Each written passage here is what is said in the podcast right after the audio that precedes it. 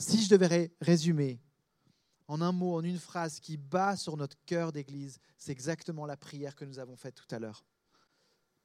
C'est que notre cœur continue à brûler pour que des hommes et des femmes ici, dans notre région à Genève, soient réconciliés avec notre Dieu, que leur vie soit changée, que à leur tour, eux aussi, ils aient le même rêve, la même prière.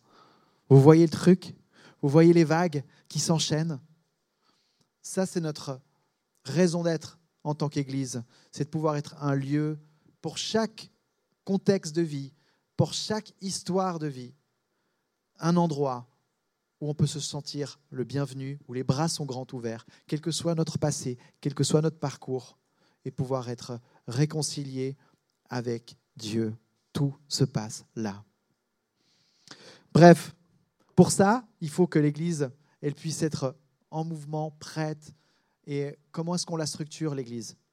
Ça fait maintenant une année que je vous parle d'une envie de pouvoir euh, travailler en équipe, de pouvoir le faire avec un leadership d'Église qui est, euh, qui est euh, réparti entre Monica, Ruben et moi. Donc, on va prendre un petit peu de temps pour vous parler de ça aussi, pour que vous puissiez mieux comprendre du coup comment est-ce que comment est-ce qu'on se répartit en fait les différents rôles dans l'Église. Mais avant, je voulais simplement dire deux, trois mots sur l'importance du travail en équipe. Je réalise à quel point, en voyant la réalité du monde professionnel bien au-delà de l'Église, à quel point cette qualité de pouvoir travailler en équipe, elle est, mais juste fondamentale. Quel que soit le domaine, quel que soit le travail dans lequel tu es impliqué, ou tu vas être impliqué, tu vas être appelé à bosser en équipe. Et si tu ne sais pas comment faire, tu es mal barré. Et en fait, je crois que l'Église, c'est un magnifique endroit pour apprendre à bosser en équipe. Moi, je dis des fois que l'Église, c'est un peu comme l'armée. Pour ceux qui ont fait l'armée, c'est un endroit où tu te retrouves avec des gens qui sont tellement différents de toi. Dans la vie de tous les jours, en général, tu restes avec ceux qui te ressemblent. En cours, même finalement euh, dans ta réalité euh, de voisinage, tu vas te rapprocher de ceux qui te ressemblent. Mais l'Église, finalement, ben, ceux qui viennent, ils viennent, et puis après, on fait avec qui y a. Et je trouve que c'est beau de voir cette diversité-là. Et c'est un peu ce que tu découvres des fois quand tu pars euh, à l'école de recrue et que tu découvres qu'il y a mille et une diversités de personnes, euh, rien que dans notre pays, ici en Suisse. Donc apprendre à bosser en équipe, ça veut dire apprendre à bosser avec des gens qui sont très différents de toi. Et en ce sens-là, ce que je suis en train de dire, c'est qu'aussi ben, Monica, Ruben et moi, on n'est pas pareils.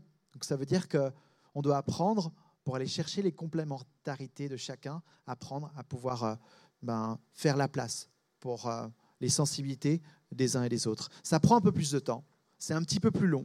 Des fois, ça demande de s'arrêter sur certains enjeux où on ne se comprend pas ou moins.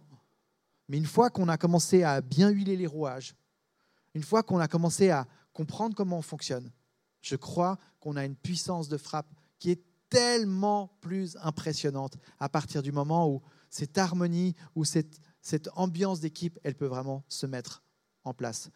Et moi, j'aimerais dire que je vois déjà ça en action à l'heure actuelle dans notre vie d'Église.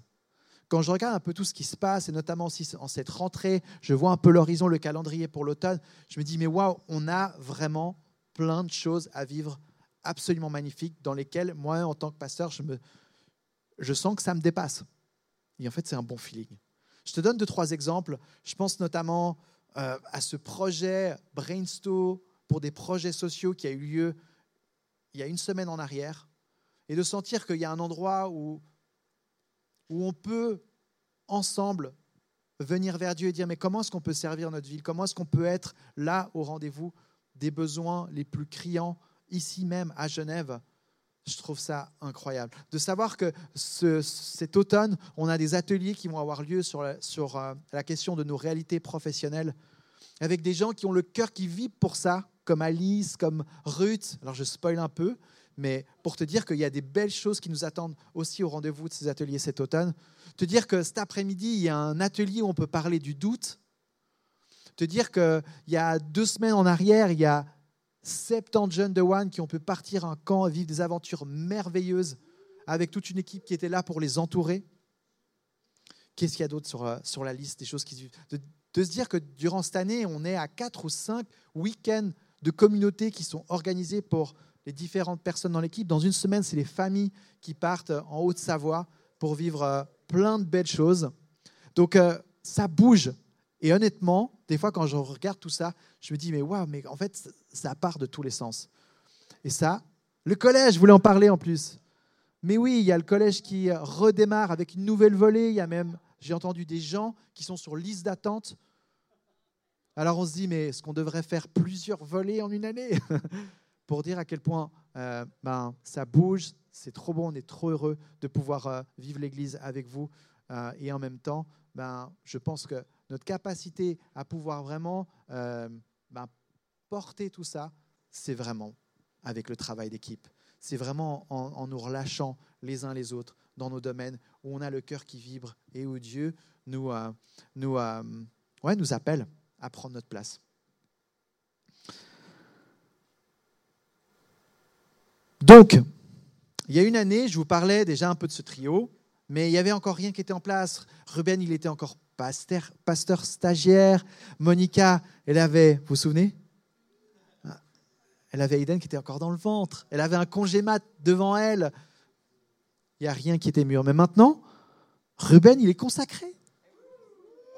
Maintenant, le petit bébé, il est dehors. Il est là, Aiden? Non, il, était à la première. Il n'est plus là. Et puis, euh, et puis ben moi, je vous, annonce, je vous, annonce, aussi que je fais de la place, je réduis mon temps de travail. Euh, et puis du coup, ben, Ruben sera à 50% euh, dans cette nouvelle année, Monica aussi et moi à 70. Et puis bah, on, va, on va vraiment l'idée l'Église ensemble. Et on se réjouit beaucoup d'être là avec vous, d'être là pour vous, et puis de pouvoir euh, aussi continuer à voir Dieu à l'œuvre dans nos vies. Donc, je vais, et ça c'était une envie que j'avais, c'était de vous permettre de comprendre quels sont nos rôles dans l'Église. Donc, on a un petit diagramme en fromage Je vais me mettre peut-être là. Hein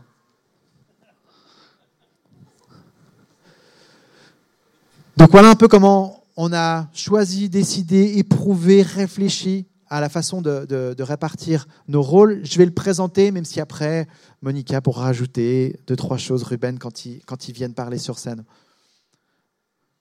Monica, Monica, c'est la personne qui aime les gens, qui, euh, qui réfléchit à l'Église sous l'aspect communautaire, comment est-ce que les liens, les relations se créent, comment est-ce que les nouveaux puissent trouver une place dans l'Église, mais aussi comment les différentes communautés peuvent vraiment avoir des endroits où elles peuvent partager ce qu'elles vivent dans leur saison de vie et en même temps que l'Église reste aussi intercommunautaire. C'est tellement important pour nous de sentir que les liens, ils passent les frontières des années et des âges et des saisons de vie.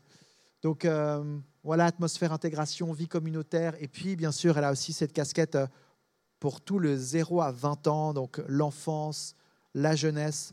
Elle, est vraiment une personne clé derrière euh, des gens qui sont sur le terrain comme Mélina, Lina, Nathaël, et, puis, et puis Cédric et Mabi avec Juan. Enfin bref, elle est cette personne qui, avec son mari à ses côtés, vont continuer aussi à réfléchir à l'Église sous cette forme relation communauté. Ensuite, on a Ruben. Ce n'est pas une surprise, c'est aussi dans la continuité de, ce qu'il faisait déjà dans l'Église. Il a à cœur le fait d'équiper les croyants pour qu'ils soient solides, bien ancrés, matures. Et je crois qu'il est un cadeau pour notre Église euh, avec son bagage, avec euh, s'il continue finalement aussi à, développer comme, comme connaissance et comme capacité de pouvoir nous emmener plus loin. Donc voilà, il a ses rôles de la formation euh, qui se représentent notamment au niveau du, collège, mais aussi avec ces après-midi euh, qu'on peut vivre le dimanche où on peut aller plus loin dans notre vie de foi. Et ensuite, le discipleship, les connect, c'est de pouvoir aussi nous équiper à être en mouvement, prendre des gens sous notre aile, leur permettre de vivre et de goûter à la vie de foi et puis de, de, voir aussi la vie des Connect qui continue à être accompagnée tout au long de l'année. Et puis, il y a mes rôles. Donc, euh, je reste euh, responsable aussi du développement des célébrations. C'est ce qui se vit le dimanche. Bien sûr, on le fait avec beaucoup de gens, beaucoup d'équipes, beaucoup de bénévoles. Mais c'est un peu à moi qui ai le dernier regard et la responsabilité derrière tout ce qu'on vit là. Ensuite, il y a tout ce qui est vision, où est-ce qu'on emmène l'Église, comment est-ce qu'on continue à la structurer, et puis aussi le lien avec euh, le mouvement. Aujourd'hui, je suis responsable pour, euh, pour la Suisse romande, de ICF Bulle, Lausanne. C'est des pasteurs aussi que je suis euh, pour leur permettre aussi de pouvoir rester bien entourés. Donc ça, c'est un, rôle qui est, qui est là et qui est présent. Là-dedans, on peut mettre aussi tout ce qui est inter-église, qui reste aussi quelque chose que je veux continuer à développer et dans lequel on veut aussi prendre notre place parmi les églises à Genève. Et puis management, ben là je le résumerai par euh, rendre possible, faire la place pour que les choses soient possibles en fait. Et hum, là aussi, il y a beaucoup de choses, mais il y a des gens comme Aloïs, comme Evelyne, qui sont euh, dans ce domaine-là pour euh, nous permettre de bien, bien organiser l'Église. Donc voilà, si vous avez plus de questions, on est à dispo, mais ça vous permet aussi de savoir des fois vers qui aller, vers qui demander quand vous en avez des questions. Cool, on passe. Et puis maintenant, euh, laissons la place à Monica et Ruben de venir nous parler aussi de ce qui mijote cet automne pour notre vie d'église. Et on va commencer par Monica et je vais la présenter justement sous l'angle de, de ces skills comme ça très, euh, très précieux qu'elle apporte, qui sont irremplaçables euh, dans notre équipe, mais aussi dans notre vie d'église. Monica, pour ceux qui ne la connaissent pas, elle a cette capacité de réfléchir pour la personne à qui elle pense. C'est-à-dire qu'elle est pertinente. Elle va penser à quels sont ses besoins, elle va penser à quelles sont ses attentes. Et dans notre façon de, vivre l'Église, de, je sais pas, de penser à quel thème on va aborder ou quelle prochaine activité on prépare, elle va vraiment pouvoir se mettre à ta place, à ma place et réfléchir en fonction. Et en même temps, elle est super créative. Donc, elle a cette capacité de mettre sa créativité au lien de projets qui sont super pertinents. Et ça, je pense, c'est vraiment quelque chose d'unique que tu nous apportes et qui, qui fait comme un vent frais qui souffle sur notre Église et qui fait du bien. Et moi, je suis trop reconnaissant pour ça, Monica. Ayant dit ça, je te laisse maintenant la place pour nous partager ce que tu mijotes, Madame la jardinière. Yay Alors, comme euh, tu l'as vu dans le fromage, euh, ma préoccupation dans le, dans le trio, c'est les gens, c'est les relations. Euh, c'est que chacun d'entre vous et chacun de tes amis qui va se convertir, chaque membre de ta famille que tu voudras inviter à l'église, puisse trouver sa place quand on est les trois, je rigole souvent de dire que je suis la jardinière. Tu sais, il y a des gens qui pensent à dehors l'église. Moi, ma préoccupation, c'est dedans. est-ce que les gens de l'église, ils sont bien enracinés? Est-ce qu'ils vont bien? Est-ce qu'ils ont tout ce qu'il faut pour porter du fruit? Ça, c'est un peu mon focus. Et ça, ça se matérialise comment? C'est euh, est-ce que tu te sens en relation avec les gens dans l'église? Ça fait quelques mois maintenant que j'ai un peu cette préoccupation de me dire est-ce que quand tu viens, quand on vient à l'église, c'est comme aller au cinéma ou est-ce qu'il y a quelque chose de plus? Vous êtes tous là en train de me regarder, c'est cool. Mais est-ce que votre attitude, votre cœur, il est comme quand vous allez au ciné ou est-ce qu'il y a quelque chose de différent? Peut-être qu'à ta gauche, à ta droite, il y a des potes. Peut-être que c'est des gens que tu connais pas. Comme au ciné? Ben non. La réponse, c'est qu'on n'est pas des individus qui viennent chacun de notre côté consommer l'Église. On est l'Église ensemble. Mais alors comment, comment le vivre? C'est quoi la différence? Je peux t'assurer que dans ton club de foot, il doit y avoir beaucoup d'amour. Que quand tu es euh, avec des potes euh, à ton club de claquettes aussi, ou ton association de. ou ton association de je sais pas quoi, tu t'entends trop bien, tu es sympathique avec les gens. Mais nous, est-ce qu'on veut ça? Est-ce qu'on veut juste être sympathique les uns avec les autres? Ou est-ce qu'on veut être prêt à mourir les uns pour les autres? Moi, c'est ça un petit peu là où j'aimerais qu'on aille. Mais pour ça, il faut quoi? Pour ça, il faut de l'amour. Mais il ne faut pas de l'amour comme ça, il faut un amour surnaturel. Du coup, mon petit devoir que je te propose, dans ma part de fromage, c'est que tu prennes avec toi à cœur de prier pour qu'il y ait un amour surnaturel dans notre Église. Parce qu'on peut faire plein d'événements hyper cool, euh, des soirées de jeux de société, euh, des camps, euh, des week-ends, tout ce qu'on veut. On peut se voir tous les jours de la semaine. S'il n'y a pas cet amour, ben, ça sert à rien. C'est à l'amour que nous avons les uns pour les autres, que nous aurons les uns pour les autres, que les autres verront qu'on est disciples de Jésus. Du coup, c'est ça. Ma vision pour les prochains mois, notre cœur, à nous trois pour les prochains mois, au niveau communautaire, c'est que chacun de nous, si tu considères ICF comme ton église, prends à cœur de prier pour cet amour surnaturel. Qu'il y ait un amour surnaturel chez les kids, même s'ils ont 5-6 ans, que ce qu'ils vivent chez les kids, ce soit surnaturel. Que quand on se retrouve ici les dimanches, ce soit surnaturel. Que tu aies envie de prier pour quelqu'un à qui tu n'as jamais parlé, mais tu y vas. Parce qu'il y a cet amour surnaturel entre nous. Ça, c'est mon cœur. Mais concrètement, qu'est-ce qui se passe? Comme tu peux le voir, on est en train de relancer un bar. Cet été, c'était un petit peu chaotique parce que tout le monde était en vacances, mais on a toujours envie de le faire. Il y a toujours de la place si tu veux rejoindre. Euh, ouais, on a, ce, on a ce jardin. Mon souhait, c'est que tu puisses aussi trouver ta place, que tu trouves des amis avec qui vivre ta vie de disciple, mais que tu trouves aussi un endroit où servir, où tu as envie de mettre la main à la pâte. Il y a de la place. On va aussi en parler dans les prochains mois. Euh, je l'ai déjà dit, mais si tu veux organiser une soirée jeu de société, tac, tu viens m'en parler, on met ça en place, on met dans l'agenda et ça se fait.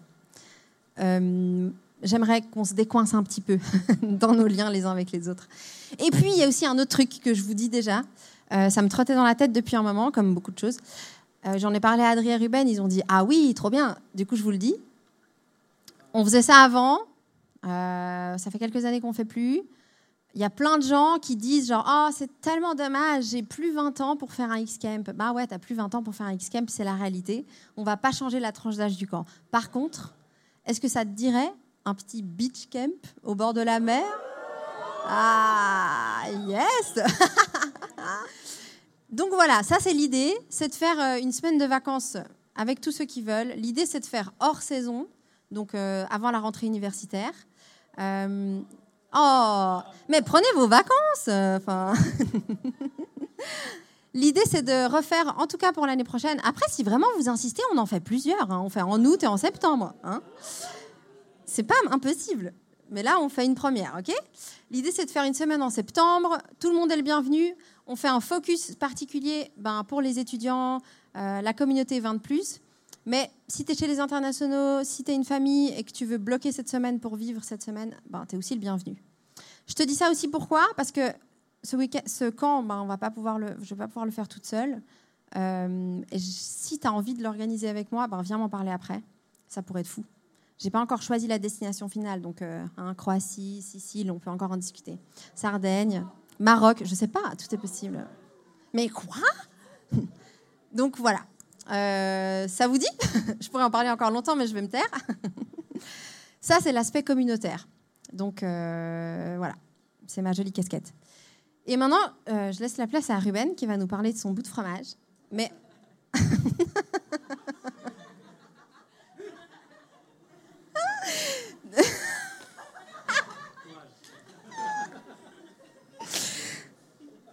Donc, je présente Ruben.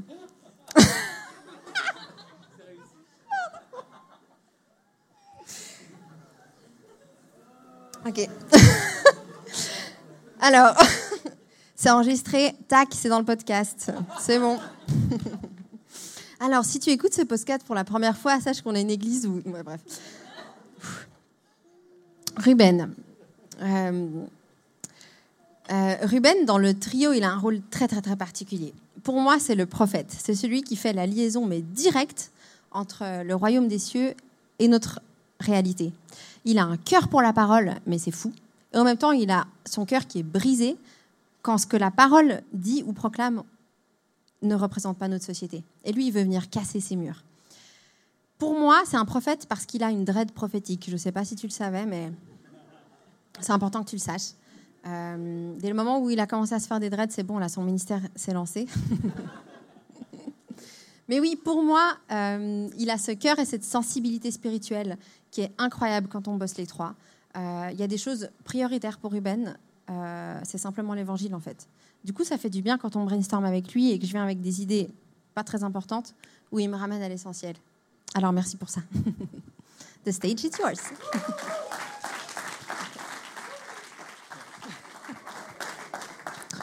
yes. Um, alors, je vais vous parler en, quelques mots. Euh, de ce qu'on avait à cœur de vivre pour l'année, pour cette année, un peu au niveau des programmes, au niveau des, sujets qu'on allait aborder. Il y a cette idée de, miser sur euh, deux mots, vocation et relation. En fait, euh, c'est un truc qui, paraît assez évident, mais ça n'est pas toujours pour les croyants. C'est que Dieu, il passe la plupart de son temps en dehors de l'Église. Son souci principal, il se trouve surtout en dehors de l'Église.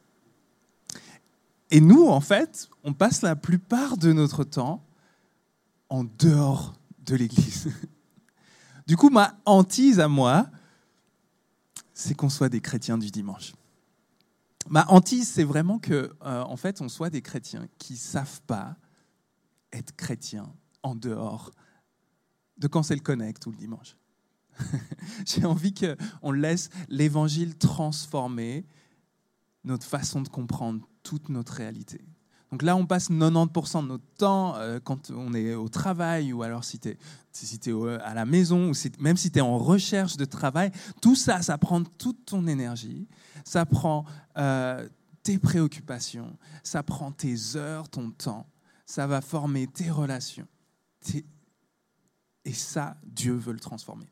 Donc ça, c'est un, un, truc qu'on a envie de vivre. Donc euh, en octobre et en novembre, on va faire une série spéciale où on va plonger vraiment dans la réalité euh, de ce que Dieu dit sur ce thème du travail, de la vocation, de la vie de tous les jours, de, ton activité principale. Comment tu peux voir Dieu à l'œuvre là-dedans? Comment Dieu peut te guider euh, dans tes choix et dans ta manière de vivre ça? Mais un autre aspect qui nous préoccupe, qui nous forme, qui nous forge, c'est les relations. Parce qu'on a un Dieu relationnel. Hein. On croit en Tico, hein, on croit en la Trinité, du coup on, croit en un Dieu, en trois personnes. Donc le Dieu qui crée le monde, c'est un Dieu communautaire, relationnel. Et quand il veut sauver le monde, il le fait à travers des relations. Et quand il veut transformer ton cœur, il va le faire à travers des relations. Et s'il veut toucher le monde entier, il va le faire à travers des relations. Et Dieu veut transformer tes relations familiales, tes relations amicales, tes relations professionnelles, toutes tes relations. Donc on va miser là-dessus aussi, dire, OK Seigneur, comment tu peux nous éduquer à avoir des relations qui te glorifient? Comment tu peux nous appeler à avoir des, relations qui sont vraiment euh, approfondies et inspirées par l'Esprit? Voilà, ça c'est mon cœur, c'est notre cœur pour, euh, pour cette année. J'espère que ça, ça vous, motive. Euh, Adrien va, venir pour euh, euh, finir avec un petit mot d'encouragement pour nous, mais j'avais juste envie de le, présenter. Vous le connaissez déjà, mais dire un truc qui m'impressionne et un truc qui l'apporte dans, dans, notre équipe pastorale. C'est Adrien, c'est pour moi, qui ne suis pas le roi de la gestion, quand je vais, quand je vais voir Adrien, c'est un monstre, en fait c'est un monstre d'organisation et de, gestion. Euh, euh, je ne sais pas si vous avez un problème à faire votre budget et que vous allez voir Adrien. il a cet aspect un peu effrayant de purée, il est puissant, quoi. il est balèze. Mais, mais en fait, ce que j'adore et ce qui m'inspire trop, c'est que chez Adri, cet aspect-là, en fait, il est au service de toute chose. Il est, il est au service de son cœur pastoral. Et Adri, c'est un truc qu'on peut voir, c'est, c'est, un berger au sens euh, dans lequel Jésus le décrit. C'est-à-dire, c'est le gars qui, qui voit, il manque une brebis et qui, se met qui, qui donne tout ce qu'il peut pour aller la chercher. Hein. Il met tout euh, son organisation au service d'aller prendre soin euh, et de se préoccuper de ceux qui en ont besoin. Et tu as vraiment une passion pour, pour les gens et pour, euh, pour que les gens soient transformés par l'évangile. Donc c'est trop beau. Merci Adri.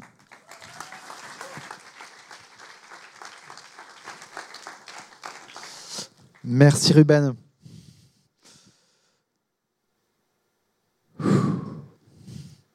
J'ai envie de terminer sans transition avec, avec une pensée, avec un encouragement, avec quelque chose qui est sur mon cœur en ce moment, et finalement qui tombe bien dans un Vision Sunday, parce que c'est un dimanche où on a envie de se laisser aussi euh, pousser à ressembler un peu plus à Dieu.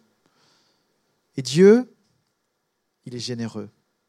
Et je crois que quand on commence à être généreux, c'est là qu'on ressemble le plus à Dieu.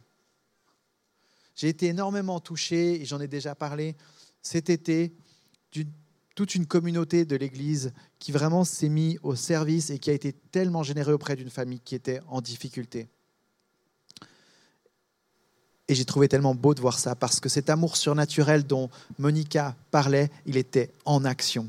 Les gens étaient là, les gens mettaient du temps à part, les gens euh, cuisinaient des repas, les gens ont, fait euh, une levée de fonds pour aider cette famille. Ça, c'est l'Église qui est en action et qui est plus qu'une salle de ciné, parce que la vie, elle prend au travers de ces actes de générosité.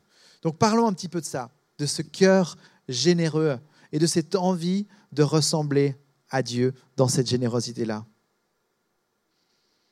Je crois que c'est une mission pour notre Église d'aller dans cette direction. En ce moment, j'ai mon fils, Paul, de 7 ans, qui est en train d'avoir ses premiers rapports, interactions avec l'argent.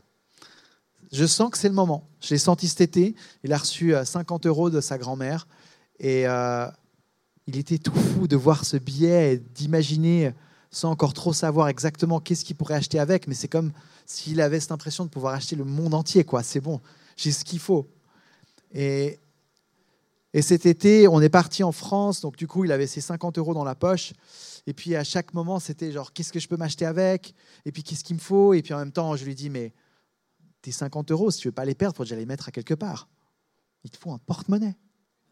Et euh, on a choisi ensemble un porte-monnaie. Et je me suis trouvé fou de me dire Ah ouais, on en est là. On commence, mais à la première étape. Où est-ce que tu mets ton argent? Et, euh, il s'est acheté un porte-monnaie. Et puis après, voilà, il s'est payé deux, trois choses. Et je trouvais tellement chou à un moment donné où à la caisse, il m'a dit Mais c'est moi qui veux donner le billet, quoi, à la, vendeuse. Et j'ai pris un peu du recul sur la scène et je l'ai regardé en train, en train d'acheter son bodyboard, là. Et il était trop heureux. Et je me suis dit, mais là, il y a quelque chose à vivre avec mon enfant par rapport à cette question de l'argent. Je pense que le plus bel héritage qu'on peut laisser derrière nous, que ce soit à nos enfants ou à, des gens qui sont, euh, qui sont plus jeunes, c'est n'est pas une somme d'argent sur un compte, même si on aimerait bien tous un peu plus d'argent sur notre compte. Mais c'est avant tout un savoir-vivre avec l'argent. Et le problème, c'est que je pense qu'il y a trop de parents, souvent avec trop d'argent, qui laissent juste une somme d'argent à leur enfant sans finalement leur transmettre comment vivre le rapport avec l'argent, comment rester libre vis-à-vis de ce domaine-là dans nos vies? Et déjà, l'argent, j'ai envie de dire, il y a de la place pour en parler dans notre Église. Je ne veux pas que ce soit un sujet tabou. Je crois que c'est quelque chose, si on en parle, on peut apprendre à vivre d'une façon libre avec. Et donc, ça devient quelque chose qui est à notre service et donc plus nous, nous sommes à son service. Tu vois la nuance? Donc, cette envie de transmettre cette valeur de comment vivre avec l'argent.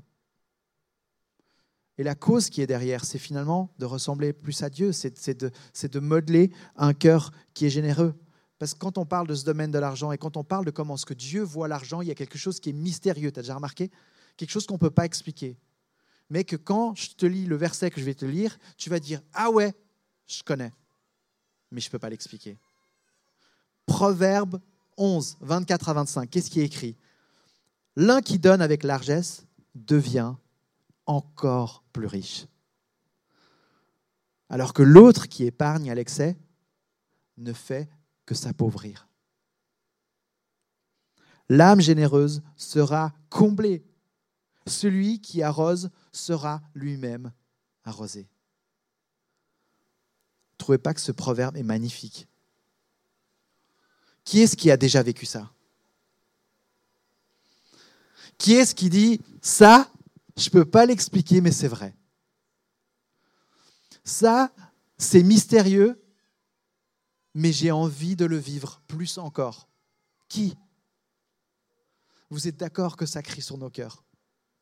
Vous êtes d'accord qu'on sent que là, Dieu est au rendez-vous quand on parle de la générosité de cette façon-là? La vraie richesse, j'aime le dire comme ça, c'est pas ce que tu as sur ton compte. Non, non, non, non, non.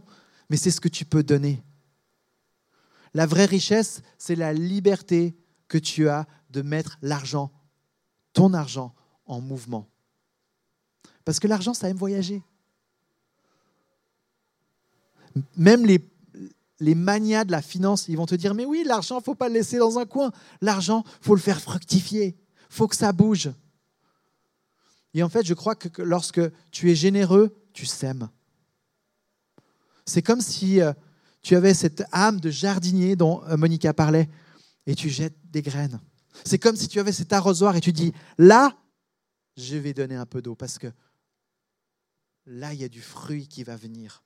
Je le sais, je le vois et ça brûle sur mon cœur. J'ai rien contre l'épargne. Je crois que c'est un principe qui est important. Il faut aussi des fois d'ailleurs réussir à jongler avec tout ça quand on parle d'argent. Oui, l'épargne, c'est important, mais l'épargne à l'excès, si je devais donner une image, c'est un petit peu toi avec ton aquarium. Tu vois, tu vois ce que tu as, mais tu vois aussi les limites de ce que tu as à proposer à ton petit poisson à l'intérieur. Alors que donner, c'est semer à la dimension d'un océan c'est entrer dans, dans, dans une perspective où ce qui a été semé, c'est quelque chose que tu lâches et dont Dieu peut venir prendre le relais et ajouter son effet multiplicateur. Tu as remarqué à quel point l'argent c'est contagieux? C'est plus contagieux que le Covid. Quand quelqu'un a été généreux avec toi, qu'est-ce qui se passe? Ça te donne envie de faire la même chose. Ça te donne envie cet élan-là, ça donne envie de le reproduire, de le perpétuer, de l'amener plus loin. Et autant que je crois que la peur, c'est contagieux et ça se transmet, autant je pense que la générosité, elle se transmet plus loin. Et donc finalement, lorsque tu es généreux, il y a toute une palette comme ça de, choses qui viennent t'entourer. Et je crois que c'est vraiment Dieu qui a, qui a organisé, orchestré les choses de cette façon. Mais il y a toute une sorte davantage, qui te pousse en avant et tu dis, mais waouh, en fait là, je suis en train d'aider, mais en fait, je suis en train de, de, démarrer un mouvement qui est contagieux, qui me dépasse totalement. Tu, tu, tu deviens celui qui s'émerveille. Tu deviens même, la Bible nous le dit, celui qui est arrosé. Alors que c'était toi qui avais l'arrosoir. Et c'était toi qui étais en train de verser l'eau. Et t'en prends plein la figure. Et au sens positif du terme.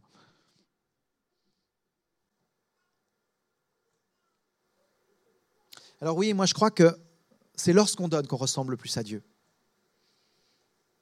Ça, j'en suis convaincu.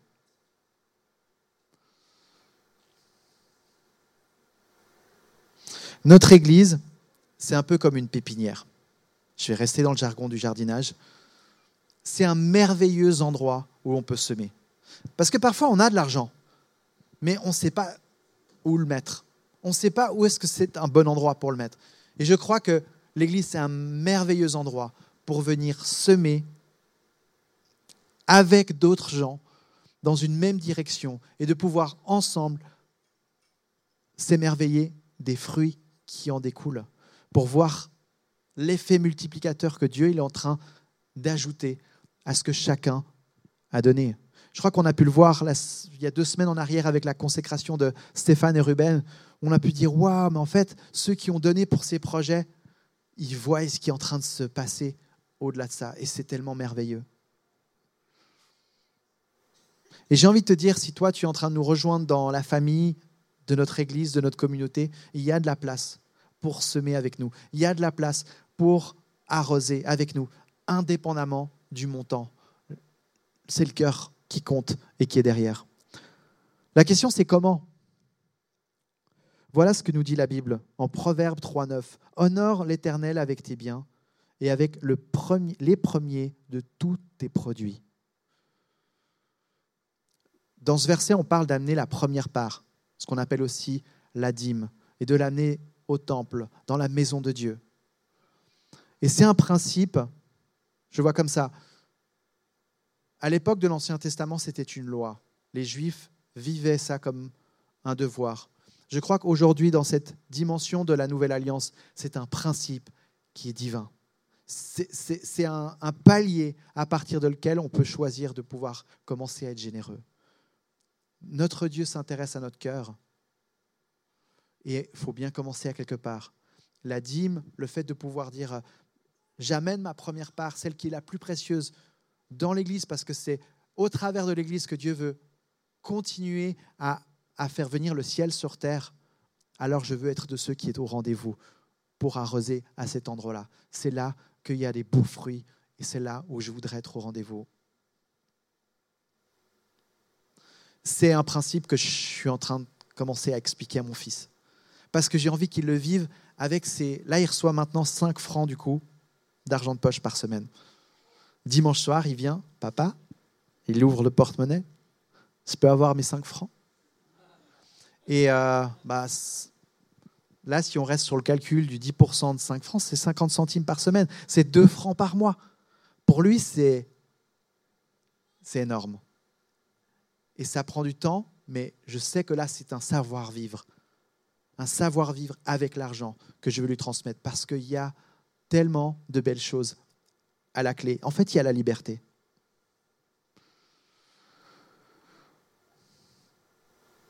Je crois que quelqu'un qui donne, c'est quelque chose, c'est un acte miraculeux. Parce qu'il y a de la foi derrière. Il y a la foi de croire qu'il y a quelque chose de mieux qui peut se passer en me séparant de quelque chose plutôt qu'en le gardant pour moi. C'est un acte fou. C'est un acte déraisonnable. Et quand tu lis différentes histoires en rapport avec l'argent dans les évangiles, ça me touche énormément. On, parle notamment de cette femme-là qui déverse le parfum, qui a un prix complètement dingue sur les pieds de Jésus. Et il y en a qui disent justement, mais c'est déraisonnable cette histoire, c'est pas possible de faire un truc pareil. Mais autant on nous parle aussi de l'histoire de la petite veuve qui vient donner ce tout petit sou dans la corbeille tel point que les pharisiens ils regardent puis ils font C'est quoi ce paix qui, qui est lâché là? Enfin, Et Jésus dit Non, non, non. Ne méprisez pas parce qu'il est en train de donner tout ce qu'elle a. Cet acte de cette petite veuve, il est déraisonnable, il est fou. Et c'est quoi le prochain acte fou et déraisonnable sur lequel tu es en train de te diriger? Moi, j'ai envie de dire, commence peut-être avec la dîme et à dire, mais tu sais quoi, j'aime ce qui se passe ici. Je crois que ça change des vies. Je veux prendre mon arrosoir et je vais arroser à cet endroit. Qu'importe le montant. Parce que le côté déraisonnable dont je viens de te parler là, il n'est pas lié au montant. Il est lié à un cœur qui est libre de ne rien retenir. Moi, je veux être quelqu'un qui continue à ne rien retenir. Moi, je veux être quelqu'un qui continue à goûter à la liberté que Dieu me donne dans la dimension de son royaume. Et j'aimerais t'inviter à rejoindre ce mouvement parce qu'il y a de la joie à cet endroit-là. J'aimerais nous laisser là et te proposer de prendre un temps pour euh, prier, laisser Dieu te parler. On a parlé de beaucoup de choses aujourd'hui. Je finis avec ce thème de l'argent, mais on a parlé aussi de, de l'envie de continuer à, prendre notre place dans, les communautés. On a aussi entendu parler de ce, ce principe de, de vivre l'Église au-delà d'un consommateur mais en, laissant Dieu vraiment aussi nous revêtir de cet amour surnaturel qui fait que ça a du sens de dire que ici c'est une famille. Enfin bref, j'aimerais te laisser euh, quelques instants où Dieu peut, euh, peut te parler, où il peut aussi te demander de, de faire un choix. Ça peut être un choix de te dire, mais ici c'est mon église. Ça peut être un choix de dire, mais ici c'est un endroit où je veux donner. Peu importe, tu es libre ça se passe entre toi et Dieu. Et puis on va ensuite chanter un chant avec la benne et terminer aussi comme ça. Je veux, je veux commencer ce moment euh, en prière et inviter Dieu pour que soit celui qui, euh, qui s'adresse directement à nous. Jésus, c'est vrai, j'aimerais dire que il y a beaucoup de choses qui ont été adressées, mentionnées sur cette scène, mais ce qui compte, c'est avant tout ce que toi, tu, tu fais dans nos cœurs. C'est avant tout ce que toi, tu fais résonner. Et on croit, Saint-Esprit, que tu as, tu as la place dans nos vies de le faire et de continuer à nous guider sur notre chemin à tous, avec notre parcours, avec notre sensibilité, avec nos histoires, avec nos difficultés. Jésus, sois le bienvenu pour euh, continuer à faire de nous des hommes et des femmes qui vivons l'Église pas comme un ciné, mais avec une arrosoir à la main, avec des oreilles et des yeux attentifs à ce qui se passe autour de nous. Et avec ce cœur qui brûle au-delà de tout pour voir de plus en plus de personnes réconciliées comme nous sommes réconciliés avec toi. Qu'il y ait de la place ici, dans notre région à Genève, pour que de nouvelles personnes te découvrent, pour qu'ils découvrent les principes divins que tu nous as laissés dans ta parole et qui, et ont du sens en 2022 encore pour nous, quelle que soit la saison de vie dans laquelle nous sommes.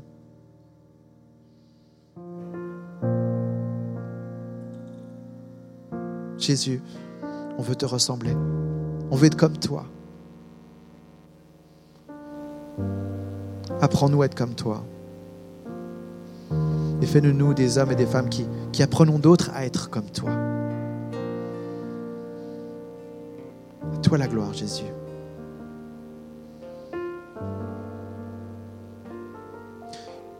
Tu es notre modèle.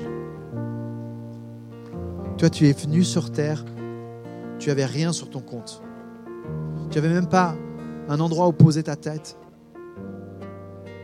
Mais tu as tout donné. Tu n'as rien retenu. Tu as donné ta vie. Et aujourd'hui, nous avons la possibilité de donner notre vie en retour. Et nous croyons que c'est en donnant notre vie que nous avons la vie. Autrement dit, que celui qui arrose soit arrosé en ton nom puissant. Amen.